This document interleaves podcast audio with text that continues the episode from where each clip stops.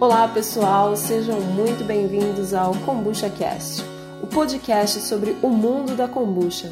Meu nome é Mônia Gomes e espero que você conheça um pouco mais sobre esse universo incrível.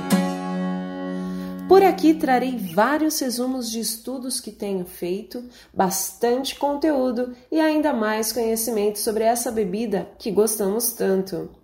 Hoje, no nosso primeiro episódio, falaremos sobre kombucha, probióticos e microbioma. Esse tema foi abordado na semana de lives com Adriana Grativol, mediado por Lucas Montanari, na semana de lives realizada no Instagram do Festival de Kombucha. Adriana possui bacharelado e licenciatura em Ciências Biológicas pela Universidade Federal de Viçosa mestrado em Biologia pela American University e doutorado em Biociências e Biotecnologia pela Universidade Estadual do Norte Fluminense, com doutorado sanduíche na Universidade de Oxford. Sua linha de pesquisa é sobre ecologia molecular. E ao falar sobre ecologia, inicialmente não associamos a kombucha, microbiomas e saúde intestinal. Mas atualmente as pesquisas sobre microbiomas estão super avançadas. Temos a tecnologia de sequenciamento do DNA, o pirossequenciamento, conseguir sequenciar terabytes de sequenciamento. E apesar de ser muita informação, a bioinformática vem para analisar isso. Já ultrapassamos a necessidade de saber quais são os organismos presentes ali. Agora, a nova fronteira é saber o que eles estão fazendo ali. E aí entra a ecologia. Se fosse escolher uma palavra-chave sobre ecologia, seria interação. Todo o conhecimento científico já acumulado dentro do campo da ecologia, falando sobre a macroecologia, plantas, insetos, invertebrados, tudo isso tem sido usado justamente para entender as interações dos organismos. Muito mais que uma competição, as bactérias vivem num sistema cooperativo.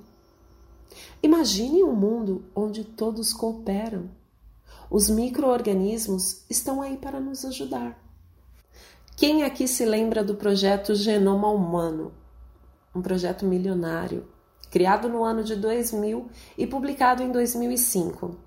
Foi feito principalmente na promessa de nós vamos saber tudo sobre seu genoma humano e teremos a prescrição perfeita para o seu perfil. A conclusão? Somos muito parecidos, praticamente um clone. E isso não explica a variação enorme que temos. O interessante desse projeto foi permitir que acessássemos essa informação a tecnologia de sequenciamento avançou a partir daí, sendo mais acessível também em preço. Temos máquina de sequenciamento de mil dólares portátil. Estamos começando a abrir a caixa preta do mundo microbiológico, começando a entender que não estão apenas por aí, que existe uma simbiose. No projeto American Gut Project, do Rob Knight, tinha uma ideia, mapear os microorganismos, e o primeiro fato interessante que descobriram é que a colonização não é aleatória. Começamos a perceber que o microbioma intestinal é composto por uma comunidade bem diferente do microbioma oral, por exemplo, que vai ser diferente do microbioma da pele. Inclusive, não só na pele, temos também uma nuvem de microbioma que também participa dessa interação de nosso organismo com o ambiente.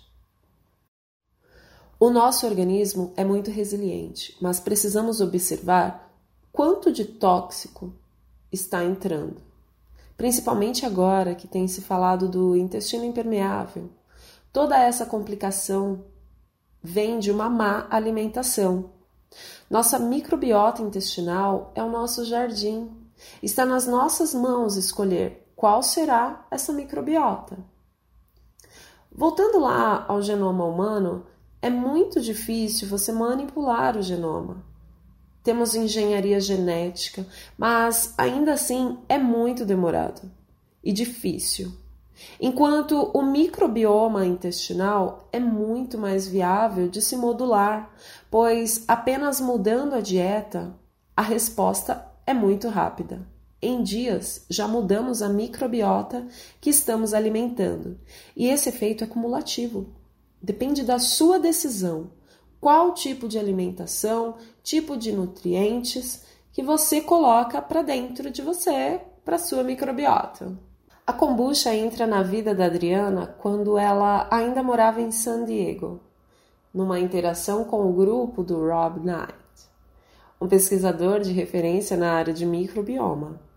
E nesse período, o grupo foi procurado por uma empresa de kombucha e, apesar de ter ouvido falar bastante, a Adriana nunca havia experimentado até então. E após essa empresa solicitar tal estudo, ela começa a observar um ponto de convergência em sua vida, pois tudo aquilo que sabia sobre microbioma, ecologia molecular, estava na kombucha. E então ela se voluntaria em empresas para aprender mais sobre a kombucha. Participa do KBI, também como voluntária, e inicia nesse mundo de modo não planejado. Ao voltar para o Brasil, percebe que quase ninguém conhecia essa bebida. Então coloca a mão na massa e abre sua microempresa, sempre com o um olhar voltado para a pesquisa. Atualmente ainda busca projetos para trabalhar com pesquisa. Participa da ABCOM, que é a Associação Brasileira de Kombucha, e convergiu fazer algo que ama, com saúde e ainda ser um business. Ao longo da jornada, Adriana percebeu que uma kombucha bem fermentada possui muitos ácidos, principalmente o ácido glucurônico, que dá o efeito detox. Gosta de dizer que a kombucha é uma bebida adaptogênica. Ela se adapta ao seu organismo. Na realidade, no caso da kombucha, você tem esse ácido potente, desintoxificante, que libera seu organismo das toxinas, favorecendo a homeostase, ao equilíbrio. Se o seu organismo está em equilíbrio, equilíbrio da simbiose, seu genoma com o genoma microbiano, seu organismo todo em perfeita homeostase, o próprio organismo consegue se regularizar. Já temos pesquisas dizendo sobre o efeito da kombucha no metabolismo da glicose, mas depende da qualidade da kombucha que se consome, pois dependendo do fabricante, ele insere uma quantidade de açúcar muito superior ao que seria ideal. Bom, você é o que as suas bactérias comem.